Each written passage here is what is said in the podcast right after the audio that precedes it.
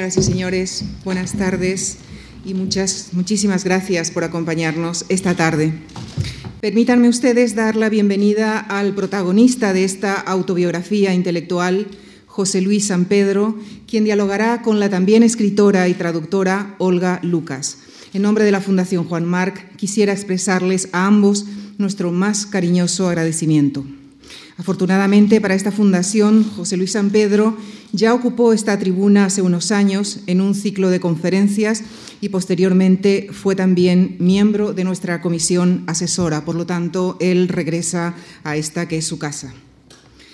Es imposible resumir la trayectoria profesional de nuestro invitado. Es, es la manida frase que muchas veces se utiliza para abreviar una presentación, pero pocas veces es tan cierta como esta tarde. Por ello intentaré humildemente dar unas pocas pinceladas de la rica y polifacética biografía de José Luis San Pedro. Nació en Barcelona y seguramente la variedad de los orígenes de su familia ha influido en su postura vital e intelectual. Su padre nació en La Habana, su abuelo en Manila, su madre en Argelia y su abuela en Lugano, Suiza, y él mismo vivió su niñez en Tánger. Estudió económicas y acabó siendo catedrático de estructura económica en la Universidad Complutense.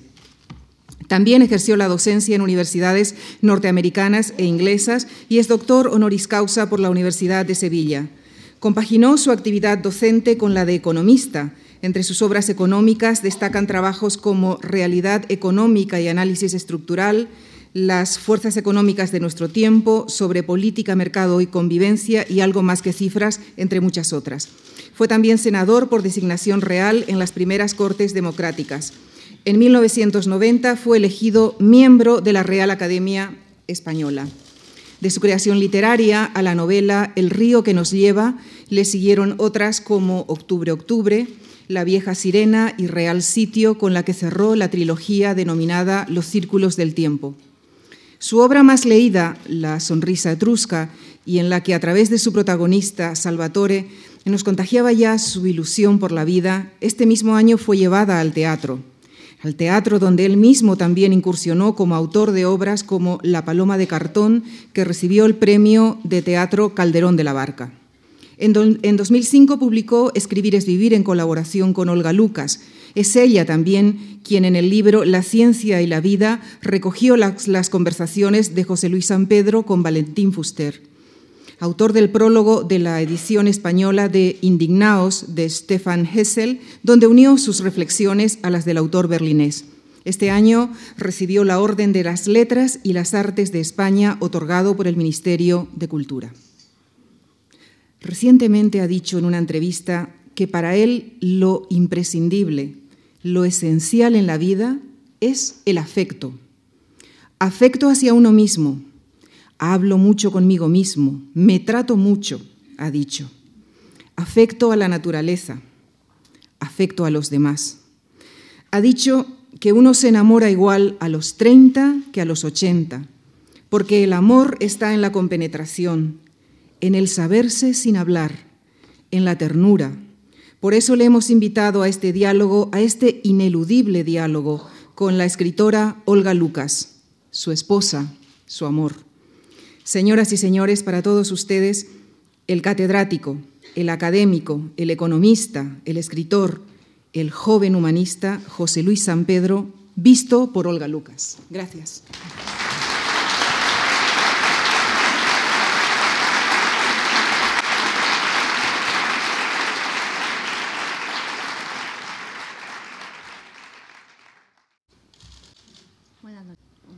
Bueno, a veces lo más fácil es lo más difícil y en esas estamos. Para presentar a una persona tan conocida, querida, y, como José Luis San Pedro, y sobre todo que se ha prodigado bastante en los medios, que casi todo el mundo sabe, si no todo, casi todo de él, pues por un lado muy fácil, precisamente por eso, porque, porque se sabe todo y no más que simplemente con googlear, teclear su nombre, salen miles y miles y miles y miles de entradas. Entonces uno diría, vale, pues qué fácil lo tienes.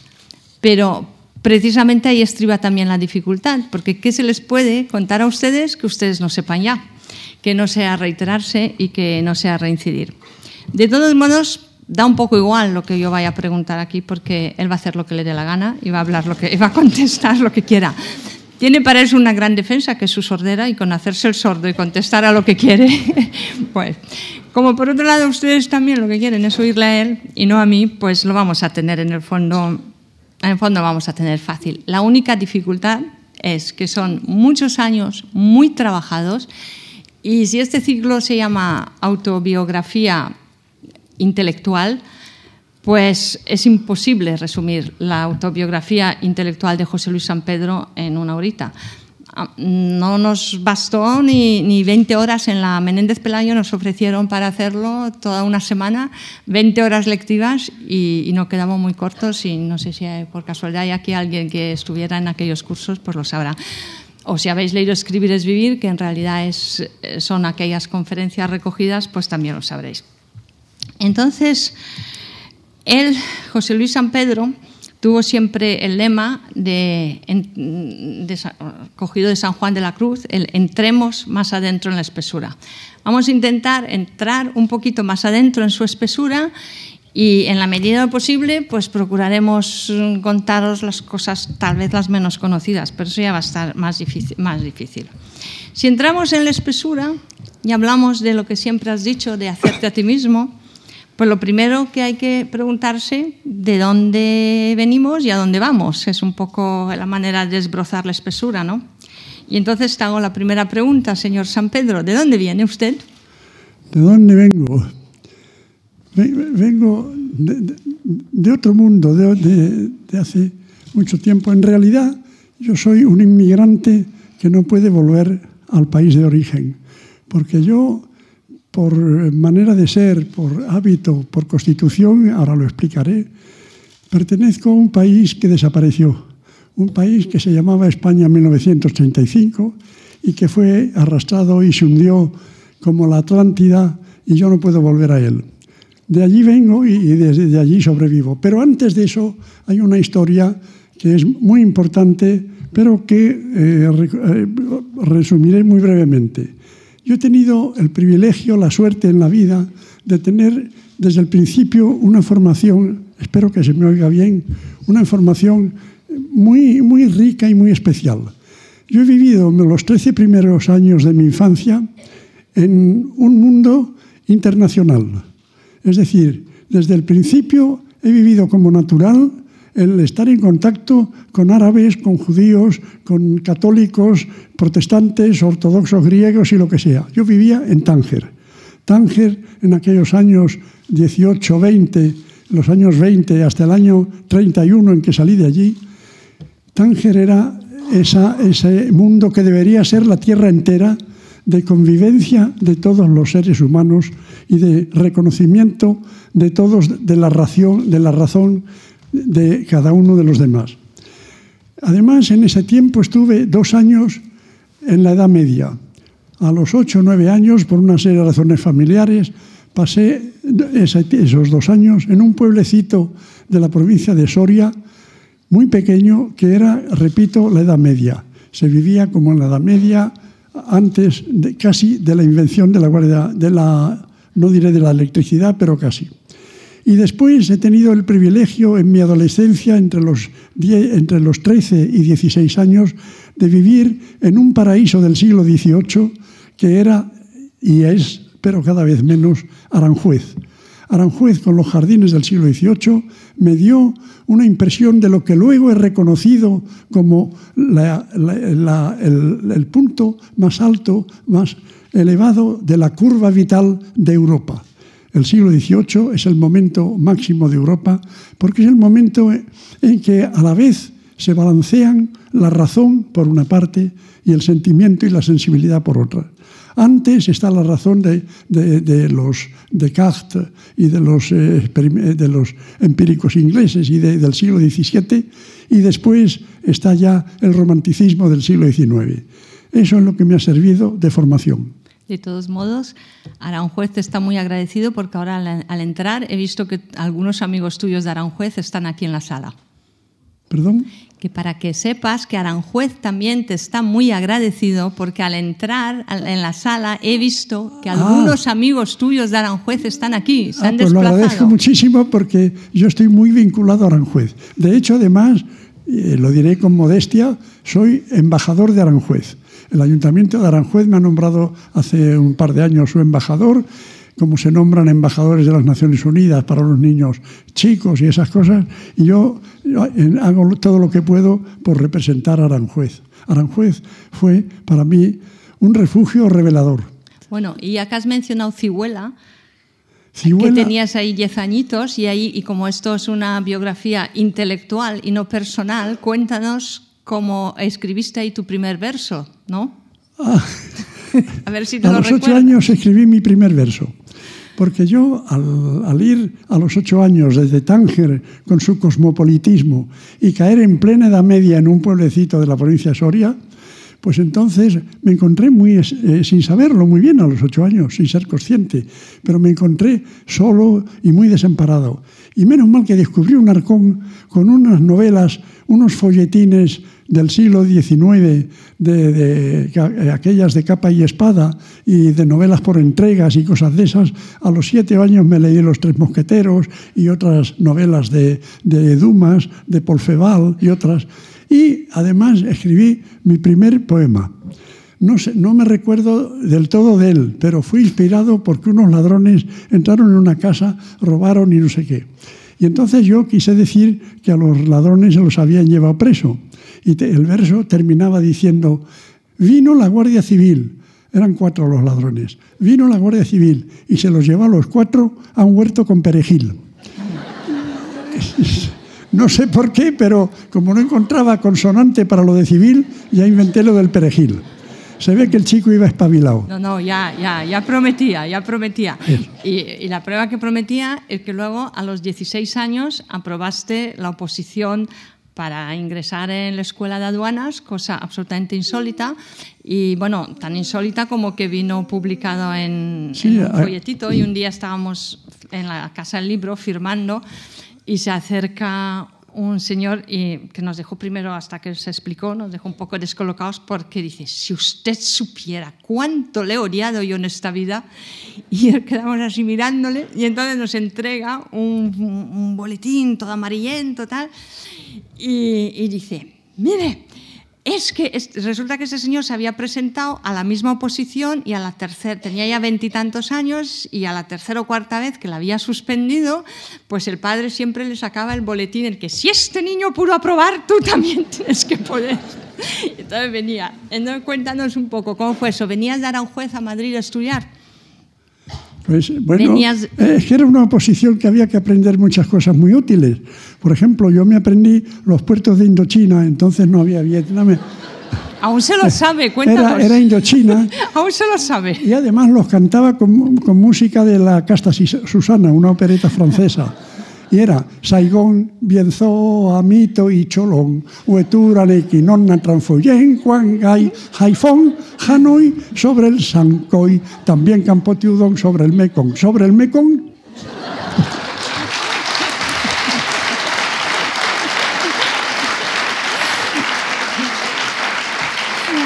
Luego él se Me, me queja. aprendí los puertos de Chile, los estados de los Estados Unidos, pero vale más pasar a otra cosa. No, luego él se queja de memoria. ¿eh?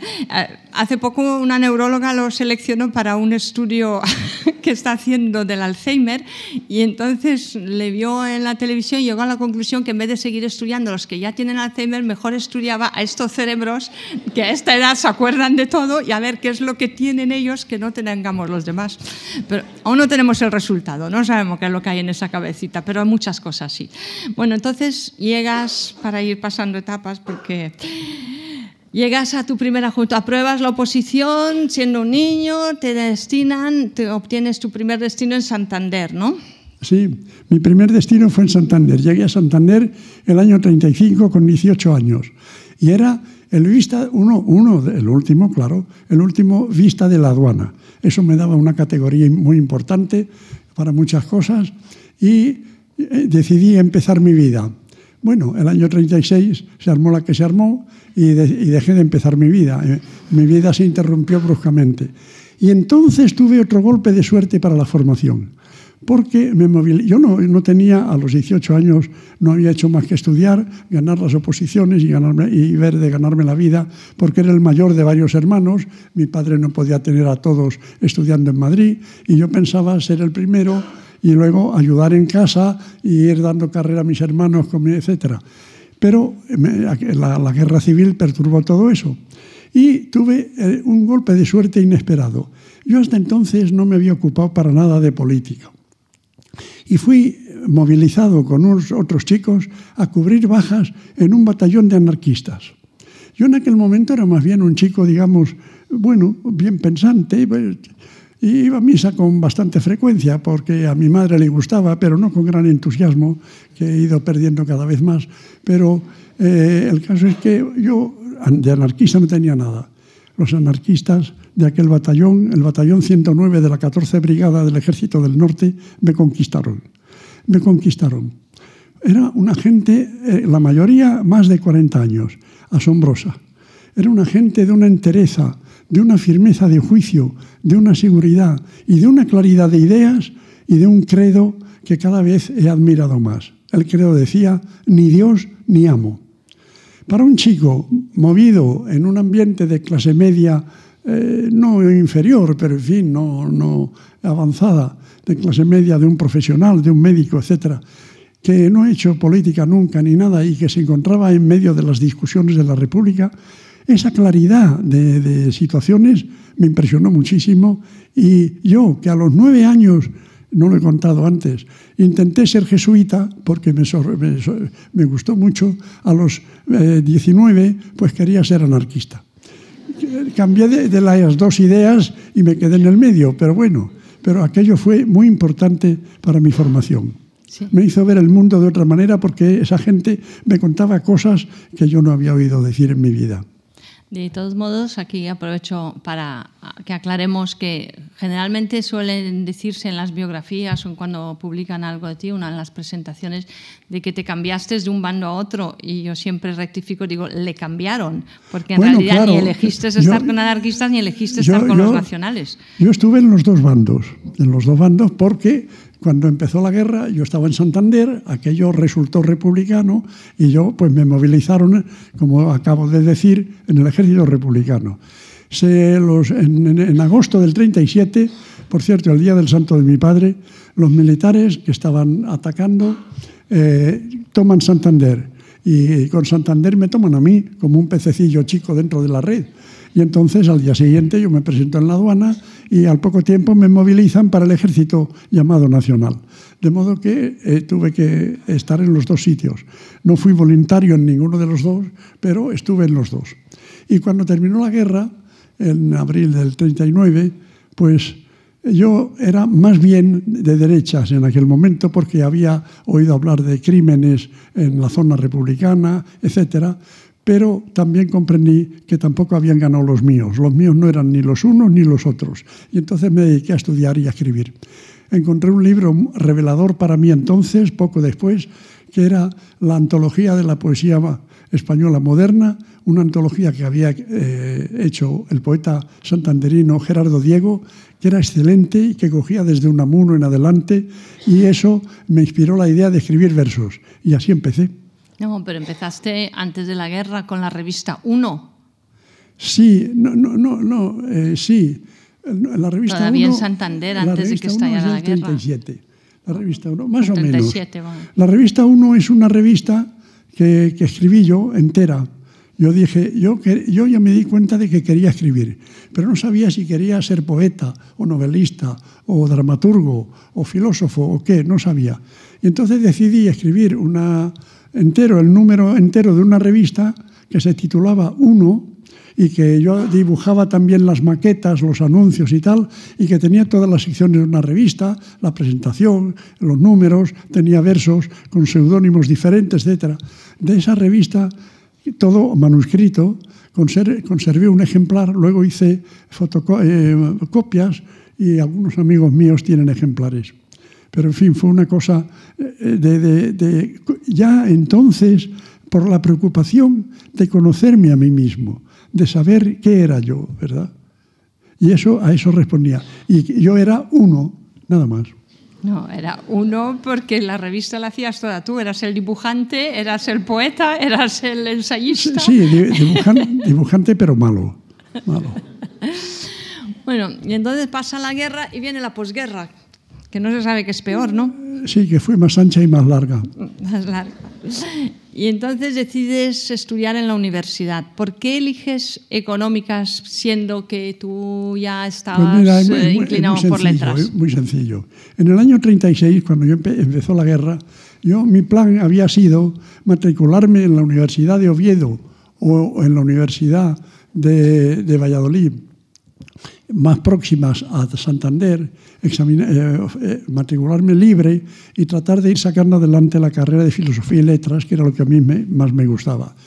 Como ese proyecto lo arruinó la guerra por completo, y cuando la guerra terminó, mi padre enfermó y yo me encontré, murió pronto, yo me encontré de jefe de la familia, tuve que sostener a mi madre y mis hermanos, etc. Y, luchaba en Madrid como podía. Pedí el, el destino de Santander a Madrid porque había más oportunidades. Y una vez en Madrid, el año 44, eh, se creó, el 43 y empezó el 44, la Facultad de Ciencias Políticas y Económicas que no existía antes.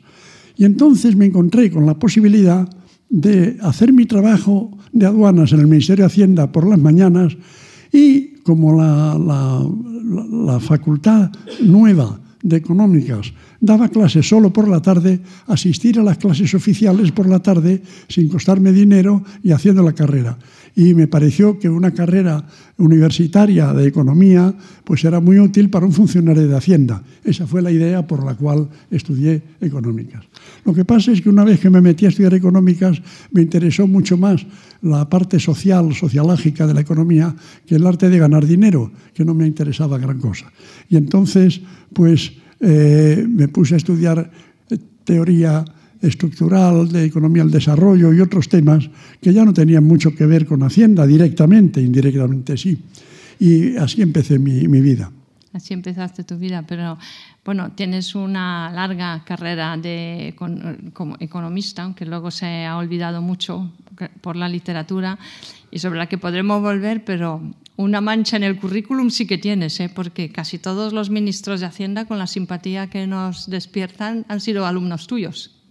Bueno, sí, han sido, alumnos míos por una razón muy sencilla. Durante varios años no había en España más facultad de económicas y políticas que eh, la de Madrid. Claro, el señor Boyer, el señor... Eh, eh, Solchaga, sí, Solves, la actual, la ministra actual. Han sido alumnos míos, pero no, no, por mi excelencia que les atrae, sino porque no tenían más remedio que, que, que pasar por mis, mis, mis garras antes de terminar. Luego ya se creó Barcelona, se creó Bilbao, se creó, y se crearon otras y ya están más difusos. Pero los más antiguos me han tenido que aguantar. Lo siento por ellos. No, aguantar no, porque allá por donde vamos, en todas las ciudades, ahí siempre aparecen antiguos alumnos que te recuerdan. no me digas que hay en todas partes un ministro alumno mío. No, ministro no, pero han prosperado todos ellos más que tú. Una vez recuerdo que en una presentación que hizo de ti Martínez Cortiña, me acuerdo que dijo, como economista, José Luis San Pedro solo tiene un gran defecto, que es que nunca ha sabido hacer dinero. Pero en cambio los que has educado sí, porque el, director del corte inglés también es, ah, fue alumno tuyo, ¿no? o sea que han prosperado todos.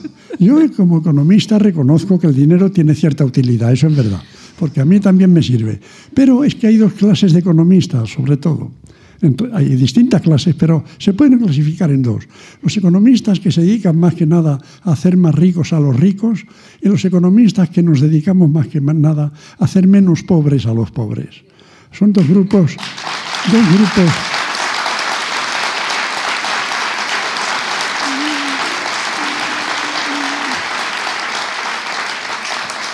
Muchas gracias, pero es así. Son dos grupos completamente distintos. Yo no tengo más mérito que el pertenecer a uno de ellos, ¿verdad?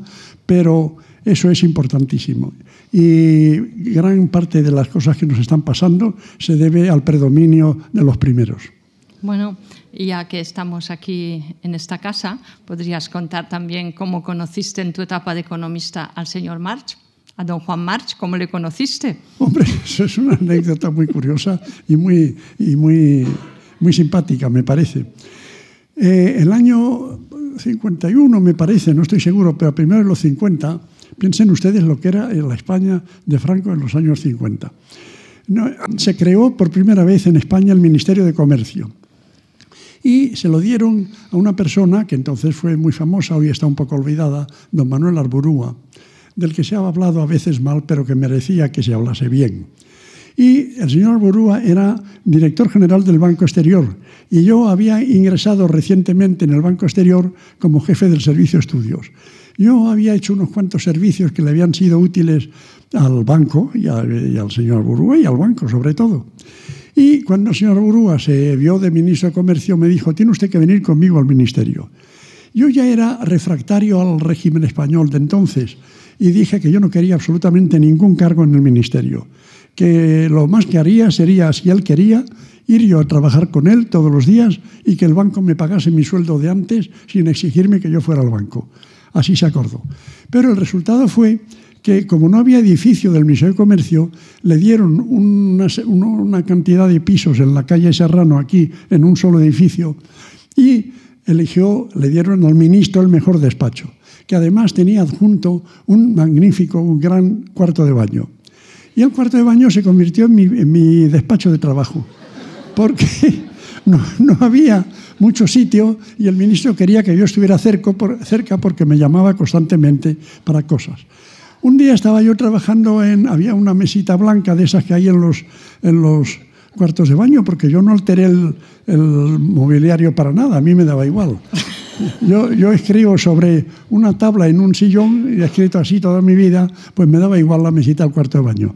Un día estaba yo en la mesita del cuarto de baño y de pronto el, portero especial del ministro, que iba galoneado con una librea y una cosa, abre la puerta y deja paso a un señor mayor, discreto, delgado, sonriente, eh, abrigado, eh, delgado. Entonces, el señor, claro, cuando lo meten en un cuarto de baño, él, él que venía a ver al ministro, y lo meten en un cuarto de baño, se quedó estupefacto.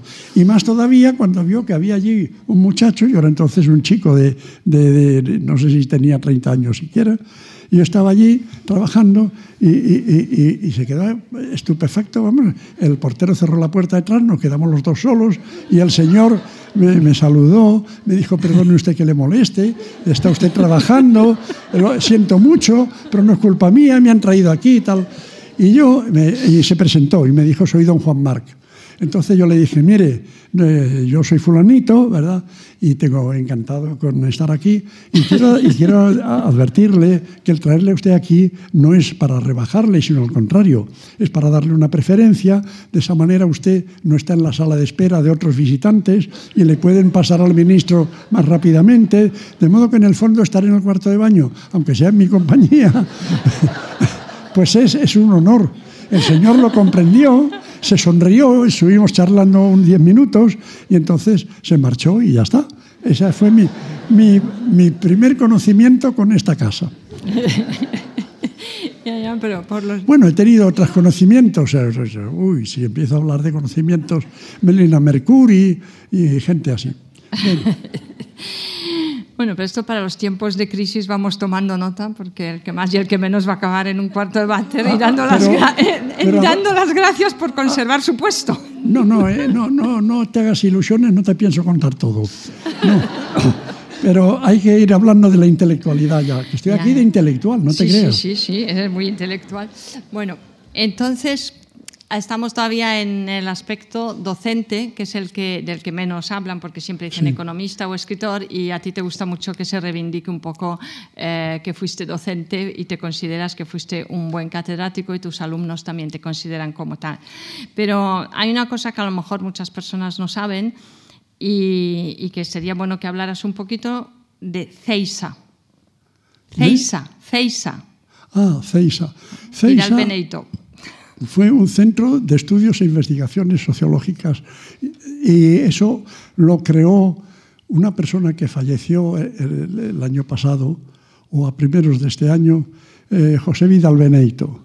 José Vidal Beneito, que estaba escribiendo últimamente unos artículos estupendos en el país, pero era un, un creador nato, un organizador extraordinario.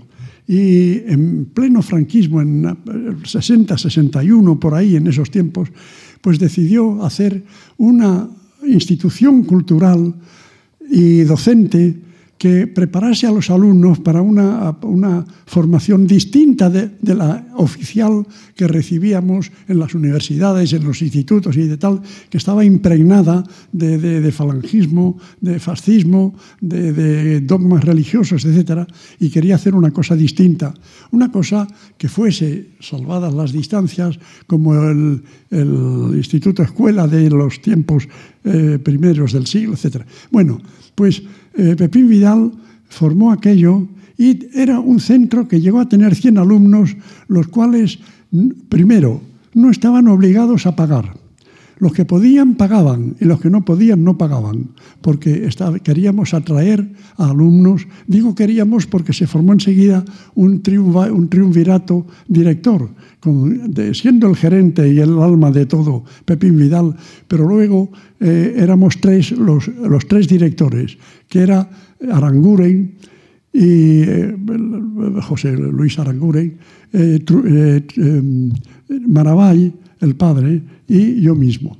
Y, como digo, unos alumnos pagaban y otros no. Y los profesores, unos cobraban y otros no cobraban.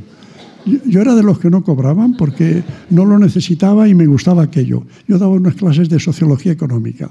Bueno, pues aquello tuvo un éxito extraordinario.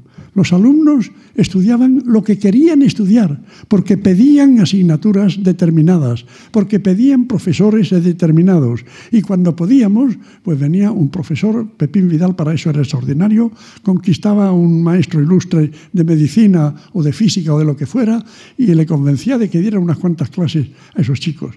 Era de una espontaneidad extraordinaria. Claro, aquello tenía un vigor, una fuerza, una autenticidad que alarmó al gobierno y a las autoridades eh, docentes. Y entonces me acuerdo que nos, dijeron que nos iban a cerrar porque nosotros no, no habíamos podido, no nos habían querido registrar eh, como instituciones docentes y nos habíamos registrado como instituto comercial para dar clases y ganar dinero. Entonces nosotros decíamos, bueno, pero si nosotros estamos dando clases, sí. Dice, pero ustedes no ganan dinero y, por tanto no es lucrativo y no es cierto el centro y lo vamos a cerrar. Y nosotros contestábamos, me acuerdo de, de Aranguren discutiendo, porque había dado un curso sobre la moral según Marx. Y claro, eso cayó como una bomba en el medio de entonces cultural. Y Aranguren decía, bueno, no ganamos dinero porque estamos empezando, pero aspiramos a ganar más dinero. Bueno, no nos valió. A los tres años nos cerraron y nos fuimos a paseo. Pero fue una experiencia estupenda, lo que debía ser la educación. Los chicos iban y las chicas iban con verdadero interés, pedían eh, lo que querían saber, se interesaban, eran conscientes de todo y eso era verdad desde el principio al fin. Como ahora, ¿no? Era una experiencia digna de recuerdo. Como en los institutos ahora. ¿Eh? Digo, como en los institutos ahora mismo. Sí, exactamente igual, sí. Eh, degradando, degradando la enseñanza pública y privilegiando la enseñanza privada. Y luego se dice, ah, pero los padres pueden elegir. Bueno, los padres pueden elegir los que pueden pagar la enseñanza privada, los que no pueden pagar nada tienen que tragarse la enseñanza pública como sea. De modo que lo de que los padres eligen, los padres eligen si tienen dinero para elegir, si no, no eligen. Porque en este sistema el dinero arregla las cosas. Bueno, tú en aquella época, bueno, un poco más tarde, pero vamos, también practicaste docencia en el extranjero. ¿Y qué diferencias notables veías entre cómo se impartía la docencia en la Universidad Española y en las extranjeras? Yo llegué a un momento que estaba tan cansado de la Universidad Española, donde para los eh, fascistas o extrema derecha yo era un peligroso fusilable. Y para los comunistas yo también era un peligroso fusilable.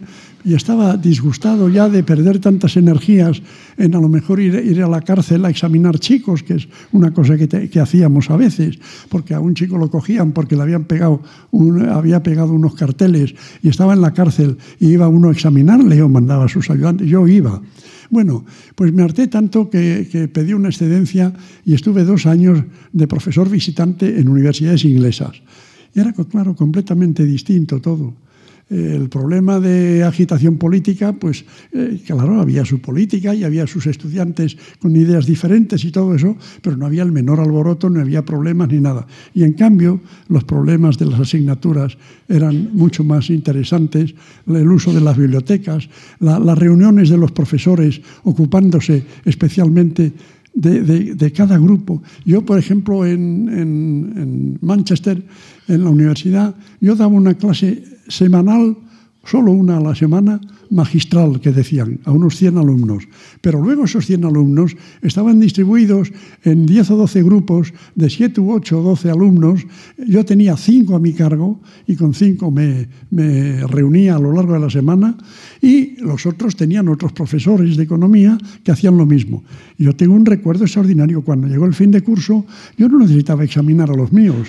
Los conocía perfectamente y sabía cómo estaban. No, no había el, el, riesgo de un examen, la suerte del tema, no sé qué, no. Yo les daba unas notas, se las leía y les decía, si alguno está descontento, le examino. La mayoría reconocían que estaban bien puestas y no había más. Y el que quería más se presentaba y a lo mejor sacaba más. Era, era otra cosa completamente diferente. Y sobre todo la, la, la participación de los alumnos en lo que se estudiaba. Y sin necesidad de pasar por Bolonia. Bueno, Bolonia, Bolonia es mi disgusto tremendo. Bolonia es el final de la universidad de siempre. La universidad de siempre era una universidad que se hacía para saber, para saber, para conocer, para comprender, para integrarse mejor en el universo que nos rodea y formar parte de él. Y para desprenderse de prejuicios y de otras cosas y para ir creando el imperio de la razón. Y así funcionó desde sus principios, despegando de, eh, de los estudios eclesiásticos y pasando poco a poco a la civilización, etc. Así estuvo.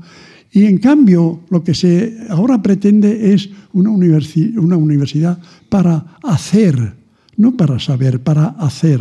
Una universidad para tener eficacia, para ofrecer productividad, que es una de las tres diosas de este sistema. La productividad, la competitividad y la innovación. Esas tres son las diosas. Y se trata de aprender cosas para ganar dinero y para convertirse en buenos técnicos, buenos productores al servicio de los directores de los negocios y de los asuntos y del poder. Y eso no es la universidad.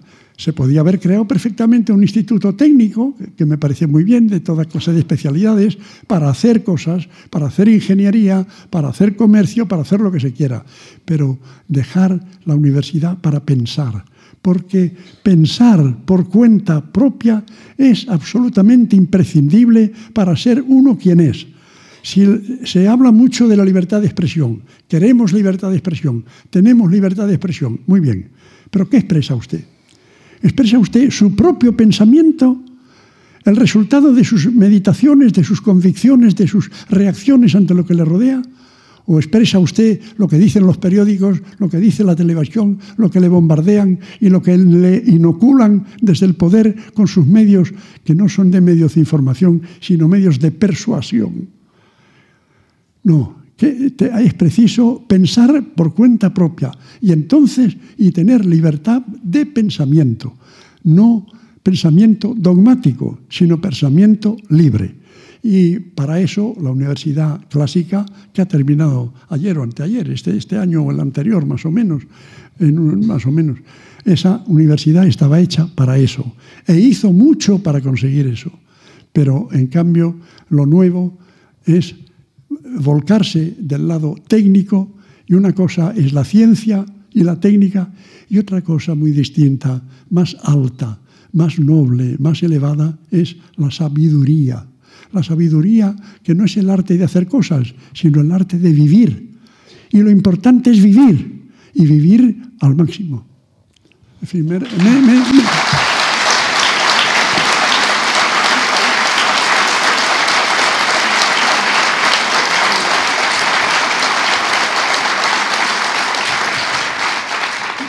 muchas gracias. preferiría no haberme enrollado tanto porque corta, pero, pero aún tengo que decirles algo de la vida. Y, salvo que me fusilen, no me iré de aquí sin decirlo. Venga, pregunta. No, puedes decirlo ya. Yo te iba a preguntar, ya que te veía tan lanzado, ¿Eh? que, ya que te veía tan lanzado, te iba a preguntar el sábado en la Plaza Olavide dijiste una frase que está circulando por todo Internet, que era algo así como que Europa está hundida y con ella se hunde el capitalismo. Y entonces, precisamente en estas épocas de las que estamos hablando, pretéritas, tú escribiste un tocho así de gordo que está por ahí en los archivos a favor de Europa. Entonces quería preguntarte un poco Mm, que, o sea, la evolución desde el europeísmo al escepticismo europeo. A la Europa moderna yo la vi nacer. Yo estaba cuando nació. Tuve esa suerte, una suerte en la vida. Eso fue al principio de los 50.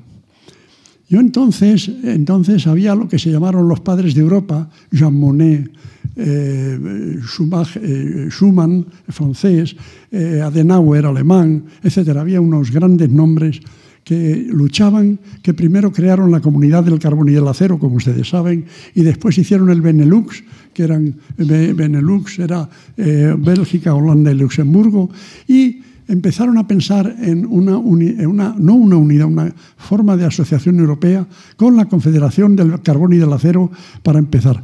Y eh, hubo unas reuniones que prepararon un acuerdo, el Acuerdo de Roma del 57, me parece que fue, que fue el que creó la, eh, la, creó la Organización Europea de Cooperación Económica.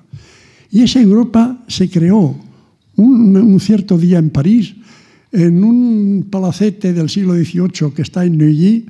El, palacete se llama le, le Château de la Muette y que tenía además la distinción de que de su, de su patio, era un, con parque y todo, de su patio se había elevado el primer globo de Montgolfier, de los hermanos Montgolfier, uno de los primeros ascensos. Allí se celebró una reunión en la que se constituyó lo que fue la primera, eh, el arranque de lo que luego se convirtió en Europa de los seis y que después de muchas vicisitudes se ha convertido en la Unión Europea. Bueno, pues yo la he visto nacer y tuve, como otras personas en España, mucho entusiasmo europeísta, porque además pensábamos que si nos hacíamos europeos eh, eliminábamos a Franco pacíficamente. Ilusiones que nos hacíamos. Pero la verdad es que Europa hoy iba a decir está muerta. Diré lo que se dice, lo que le dice a uno una secretaria de una gran empresa que uno quiere ver al presidente y el presidente no quiere verle a uno. Y cada vez que uno llama, se interpone la, la secretaria y dice, don Manuel está reunido. Bueno, pues Europa está reunida. Europa está reunida. No hace casi nada de lo que tenía que haber hecho. No hace frente ni al problema de Palestina, ni al problema ahora mismo de los cambios, ni al problema. Llevan 50 años tratando de ponerse de acuerdo y no se ponen de acuerdo. Eso tiene una explicación teórica más larga sobre la que yo he escrito, pero que no puedo desarrollar aquí. Se debe sencillamente a que el sistema capitalista está agotado. Está agotado porque se creó a principios del siglo XVI y los problemas que había entonces no son de ningún modo los problemas que hay ahora y las soluciones que entonces funcionaban no funcionan ahora. Y así el sistema que en el siglo XVI, en 1500, 1600, lanzaba sus barcos por mares desconocidos, se embarcaba todo el mundo, la imprenta difundía las ideas por todas partes, el capitalismo era eh, muy promotor de, de realidades, ahora ha perdido fuego, ha perdido importancia y estamos empezando a vivir en otro. Así como el libro, y con esto termino en la imagen, así como el libro y la imprenta fue decisivo en, el siglo XV para difundir las ideas y salir desde la teocracia medieval hacia el, el sistema de la razón de los filósofos del siglo XVI y XVII, ahora tenemos unos medios de comunicación diferentes, la informática, el Internet y todo lo demás, que están haciendo el mismo papel de difusión que se produjo entonces. Los niños que hoy van a la escuela y hacen así en el ordenador y aprenden de otra manera y tienen relaciones y dicen con el teléfono, eh, coge el mensaje, pásalo, pásalo, y pásalo, pásalo, y convocan 4.000 personas delante de un edificio y una protesta y lo que sea, instantáneamente. Eso, eso es nuevo. Es nuevo, como es nueva la ecología, que no tiene sentido para el capitalismo comercial y que en cambio tiene un sentido definitivo para la vida. Y como el desarrollo que estamos llevando de una manera demencial y que había que rectificarlo de otra manera. Todo eso es nuevo. Y todo eso es, eh, dentro de todo eso está la decadencia de Europa. Europa no se unifica y, no se unificará tendrá que resolverse de otra manera, integrarse en otra mayor, mayor, parte. Están emergiendo otros grandes países y eso es una época acabada. Tengan presente que van a vivir los jóvenes que hay en esta sala, a vivir dentro de 20, 30 años en un mundo completamente distinto de este. Bueno, y en esos años 50 y principios de los 60, cuando todavía escribías esos tochos de economía y, de, y sobre Europa y tal, el dinero, ganar dinero en el banco siempre has dicho nunca te ha interesado, pero sin embargo te ganabas un sobresueldo escribiendo revistas con seudónimo. cuenta, cuenta. Yo he escrito revistas de teatro, de aquellas revistas de las Mificetiples y todas esas cosas. Y porque, bueno, porque si, eh, si salía bien me daba un dinero que yo necesitaba. No era nada indecente. Pero me proporcionó muchos ratos divertidos. No, pero cuenta cómo fue que cuando el ministerio se enter... cuenta cómo fue cuando el ministerio se enteraron de que hacías esas revistas. Ah, bueno. Y te llamaron y en el ministerio me llamaron la atención que cómo me rebajaba yo a escribir libretos de revista. Yo dije que no, no me rebajaba absolutamente nada, que me parecía más feo cosas que hacían en las alturas del Ministerio de Comercio y, y que eso me hubiera rebajado más. Aquellas chicas que hacían dos funciones al día y después de las dos funciones ensayaban la revista siguiente, cobraban 30 pesetas. 30 pesetas. Y algunas, como eh, luego cuando terminaban del ensayo después de la, de la, función de la noche, eran las 3 o 4 de la mañana y los metros ya no funcionaban, no se podían ir a su casa y dormían en las butacas del teatro. Y cuando venían las, limpiadoras, las despertaban y entonces ellas cogían el metro y iban a su casa a dormir. Y cuando una chica tenía, hablaba, hablaba, entonces pues le pagaban 50 pesetas en vez de 30. ¿Qué quiere decir que hablaba? Ah, pues que era capaz de salir vestida, por ejemplo, vestida es un decir, pero bueno, eh, salía vestida de doncellita francesa, muy pizpireta, salir y decir, señora, la cena está servida.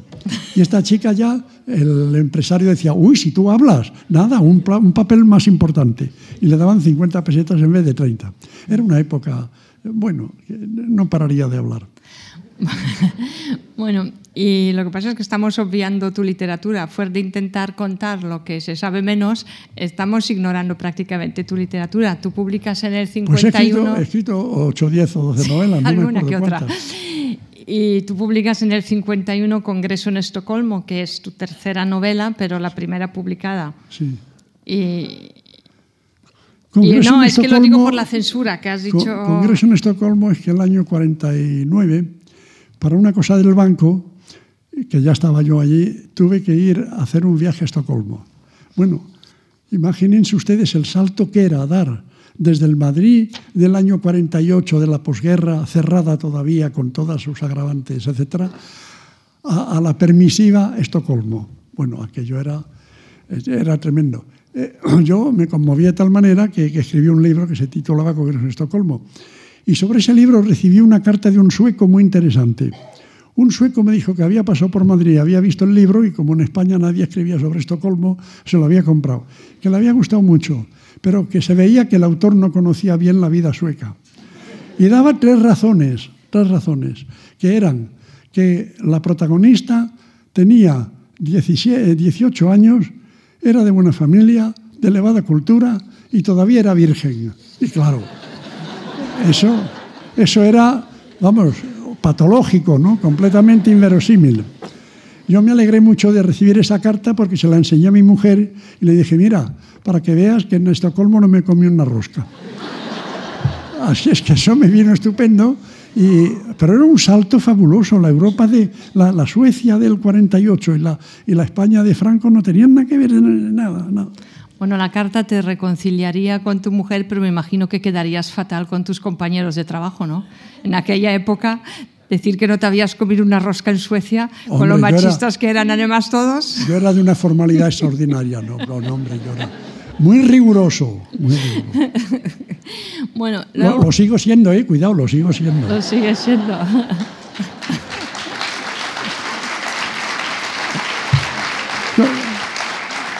Bueno, no, no me aplaudan tanto porque confieso que ahora es más difícil.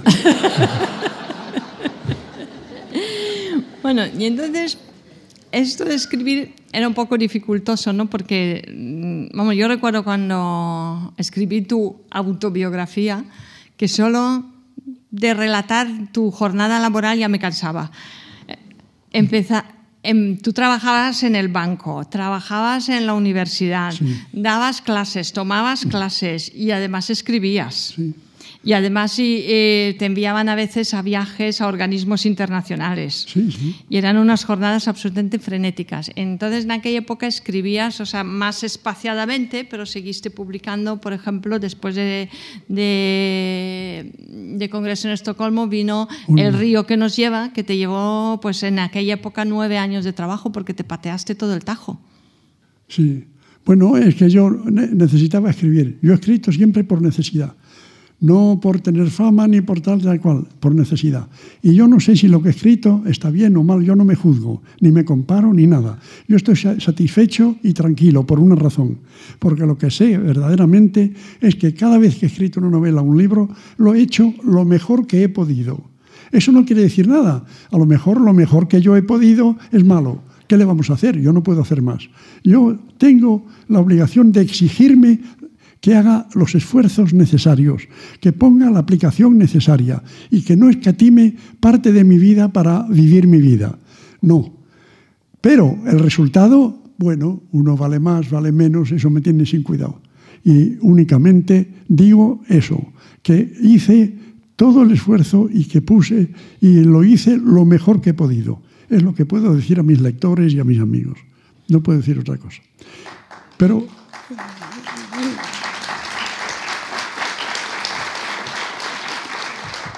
Eso es lo, esencial y eso me permite decir, porque me temo que estoy empezando a cansarles a ustedes, eso me permite decir lo que quería decirles de la vida.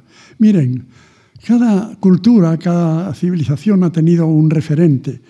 Para los griegos el hombre era el principio de todas las era la medida de todas las cosas.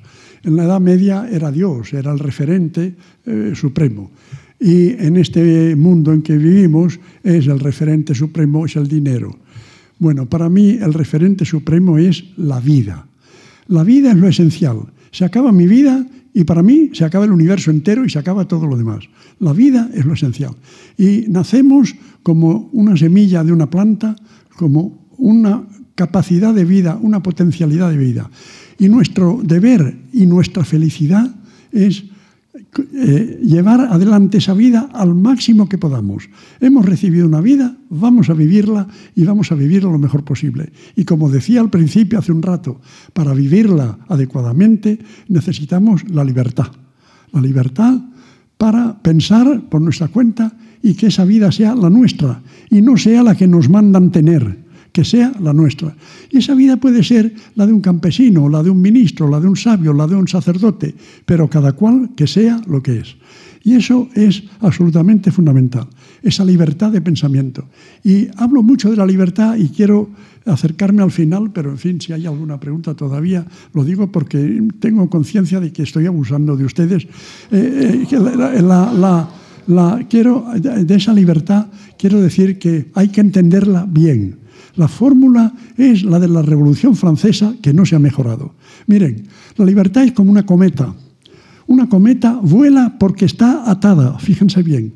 Ustedes cojan una cometa, lo habrán hecho alguna vez, y si no está atada, las cañas y el, papel o el trapo lo tiran así y se cae al suelo. Y cuanto más viento haya, menos vuela. El viento la arrasará por el suelo, la revolverá. Pero pónganle una cuerda de la que ustedes tiran una cuerda que se resiste al viento. Entonces la, cometa vuela.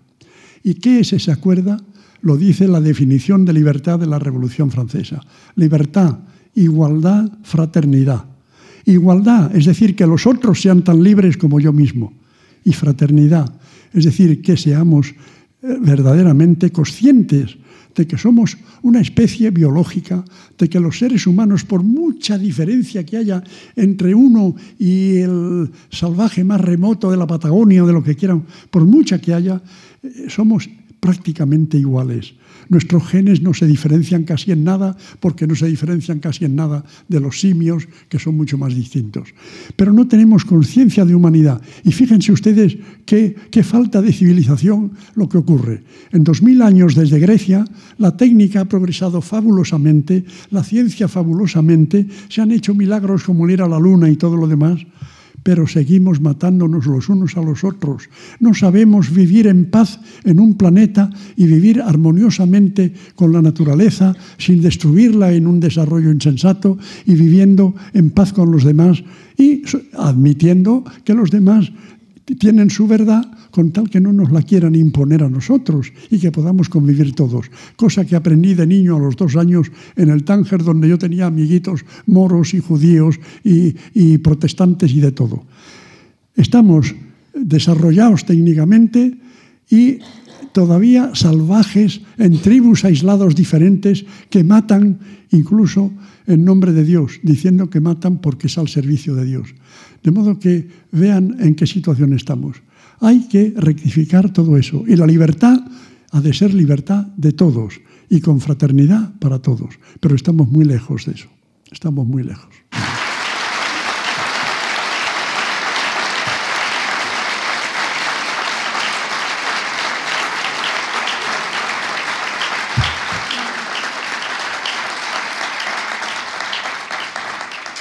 Bueno, como ya avisamos en un principio, todo no iba a caber, así es que nos vamos a saltar la etapa de la transición y tu designación de senador, tu designación real como senador, porque a todo no da tiempo.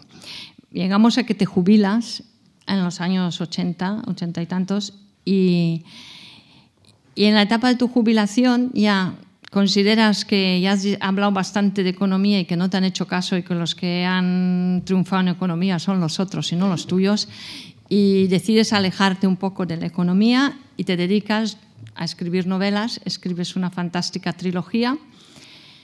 ¿Quieres hablar un poco de la trilogía?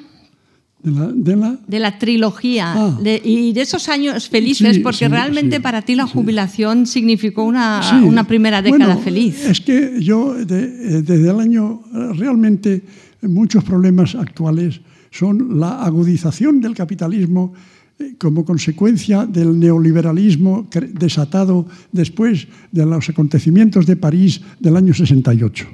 No voy a insistir en eso, pero eso ha sido lo que ha conducido a los neoliberales, a la libertad absoluta del mercado y a todas estas barbaridades contra las que hemos estado muchos. Yo tengo un artículo, bueno, trabajos míos muy antiguos como otros, previniendo contra los desafueros del mercado, que es indispensable para vivir, pero de justo y de equitativo no tiene nada. Vamos a la trilogía. Es que yo escribí eh, una novela, eh, Octubre, Octubre, en el año 80 creo que se publicó. 81. Y después otra que es el, eh, esto, ¿cómo se llama? La, la vieja sirena, y después otra que es eh, Real, Sitio. Y salió la trilogía por, por casualidad porque el, Octubre, Octubre es una novela de adolescencia. Los problemas son de unos jóvenes que tienen inseguridades sobre el amor, sobre la forma del amor y sobre otras cosas. La segunda es la de la vieja sirena, es una novela que ha tenido bastante éxito, que ha gustado bastante y que además reproduce una situación que era la rivalidad entre Persia y Roma eh, en el siglo III de nuestra era, que era comparable con la rivalidad entre Rusia y los Estados Unidos del siglo XX, etc.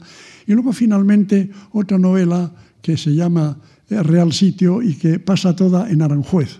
Y Aranjuez, ya he dicho al principio, que ha sido mi paraíso.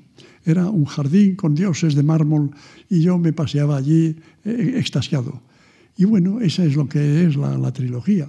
Sí, pero que tú durante esa primera década de tu jubilación fuiste muy feliz porque de pronto pudiste escribir, pudiste publicar en una década tres Sí. novelas y no una cada diez años. Sí, es que, es que eh, yo murió mi mujer, mi primera esposa, y me pasé pues 13 años solo, eh, viviendo y además convencido de que ya me, me iba a morir solo, porque, hombre, solo no tengo una hija, etcétera, pero quiero decir, eh, en el aspecto íntimo de la vida iba a vivir solo. Bueno, pero la, la vida tiene sorpresas increíbles. Y a la vuelta de la esquina estaba esta señora esperándome. Y por, por mucho que, aunque te moleste, pero quiero decir que, que cambió, cambió mi vida por completo. Y por eso estamos aquí. Estamos aquí porque somos, lo he dicho alguna vez, eh, tiramos de la vida como dos bueyes tiran de una carreta. Si ustedes se han fijado en los, bueyes de una carreta, tienen una, una inclinación hacia adelante porque tiran de la carreta. Pero luego uno se echa a un lado hacia el centro y el otro se echa al mismo lado. Y apoyados el uno el otro tiran de la carreta. Pues eso es lo que hacemos, es lo que estamos haciendo esta tarde. Y yo que tengo eh, la, muerte a, a- a la vuelta de la esquina también, con mucha más rapidez, pues eh, es- estoy feliz. Estoy feliz, no tengo ningún miedo en absoluto. Lo único que quiero es morirme con, con- con el menor estrépito posible y la menor molestia posible para los demás y para mí mismo, porque eh, yo admito, asumo desde el principio, que cuando uno empieza a nacer, empieza a morir. La vida, la muerte no es lo contrario de la vida, es la compañera de la vida. Imagínense ustedes qué sería la Tierra si no hubieran muerto todos los millones de personas que han sido antes que nosotros. Sería inhabitable. La, la vida sigue adelante, yo no sigo, pero la vida sigue y hay que aceptar que siga. Eso es el tipo de, de cosas para las que tenían que educarnos, para el realismo de la vida natural, de la armonía con el universo, que es lo que de verdad nos da felicidad. Eso e- se habla mucho de que no hay alternativas para el desarrollo. Claro que hay alternativas. Y una muy importante es el desarrollo interior de cada uno. Y ese lo podemos hacer todos si nos proponemos.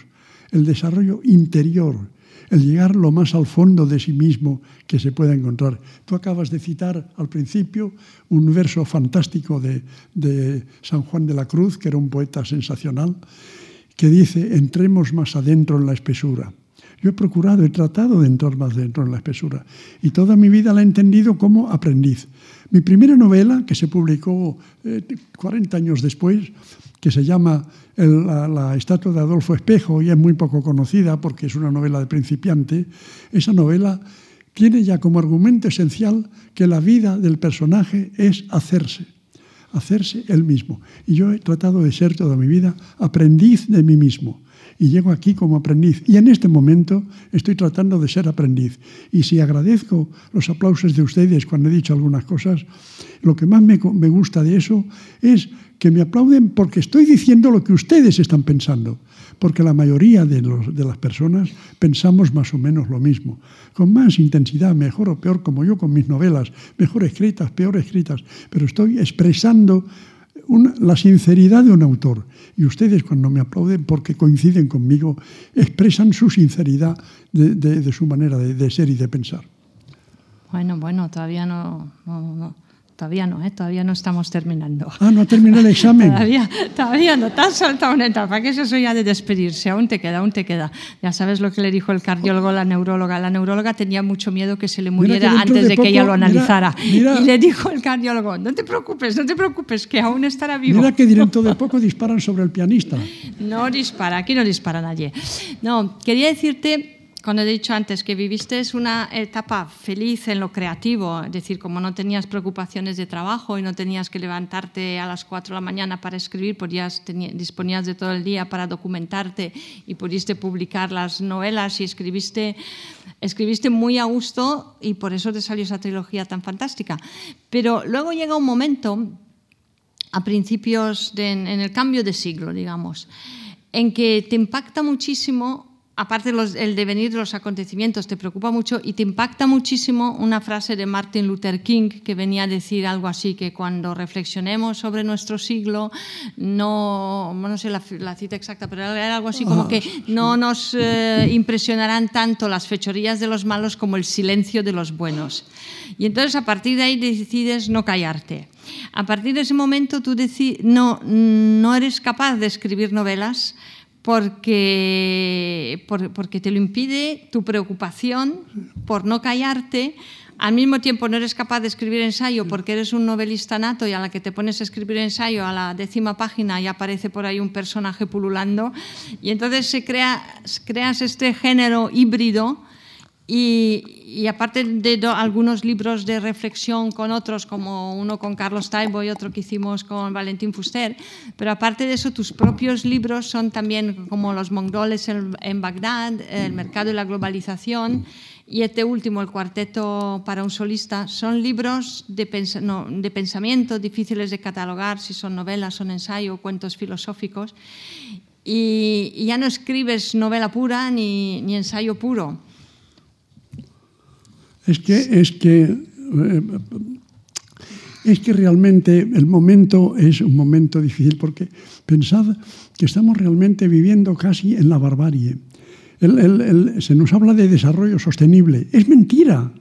No es posible sostener el desarrollo. En el siglo XIX, en el siglo XX, la humanidad se ha triplicado en población y sigue creciendo tremendamente. Y la, la productividad del planeta no se ha triplicado.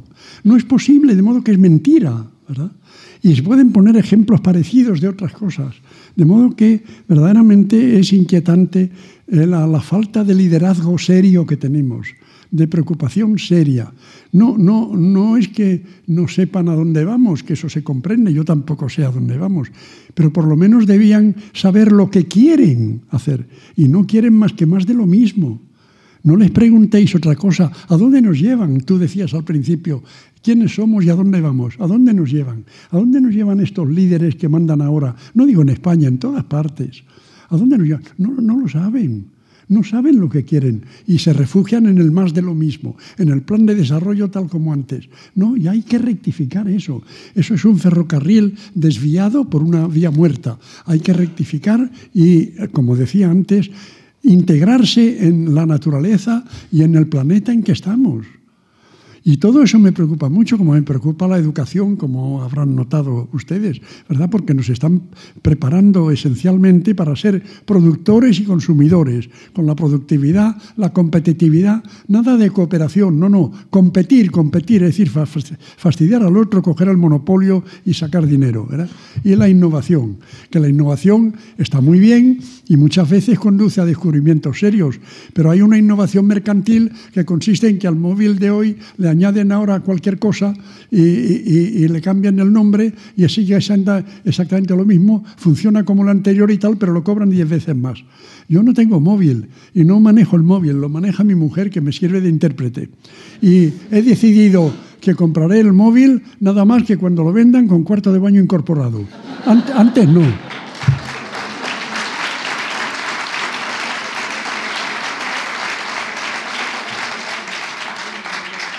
No sé si era lo que querías oír, pero desde luego, porque está aprovechando esta reunión para sacarme cosas que en casa no le digo.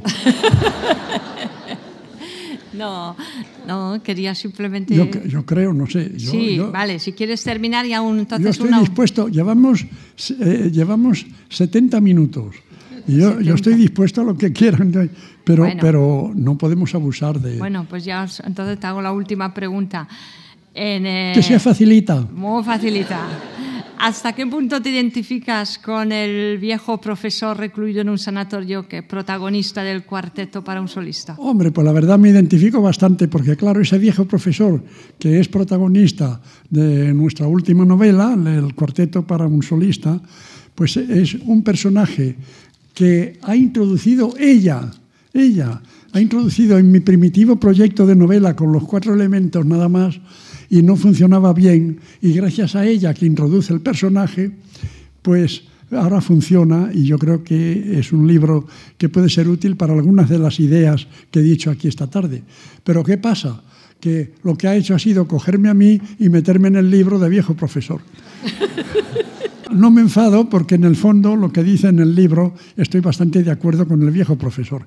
Y como soy un viejo profesor, pues no tengo que quejarme de que me tomen por lo que soy pero me temo que estoy dando mucho la lata a esta clase y esto no es una clase obligatoria.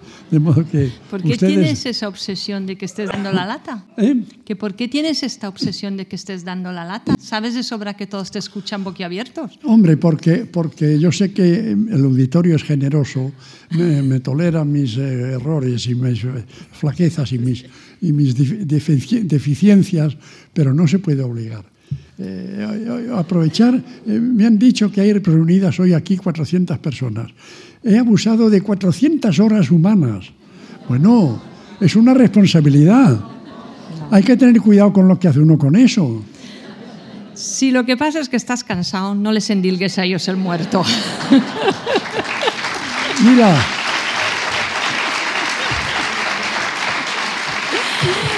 todo el mundo, todo el mundo no, puede no comprender. me desafíes que como explique mi teoría completa tenemos para toda la noche. No, todo el mundo puede entender que un cardíaco de 94 años al cabo de una hora de hablar ya necesite descansar, pero no les endilgues a ellos el muerto, te están escuchando mm, con deleitación.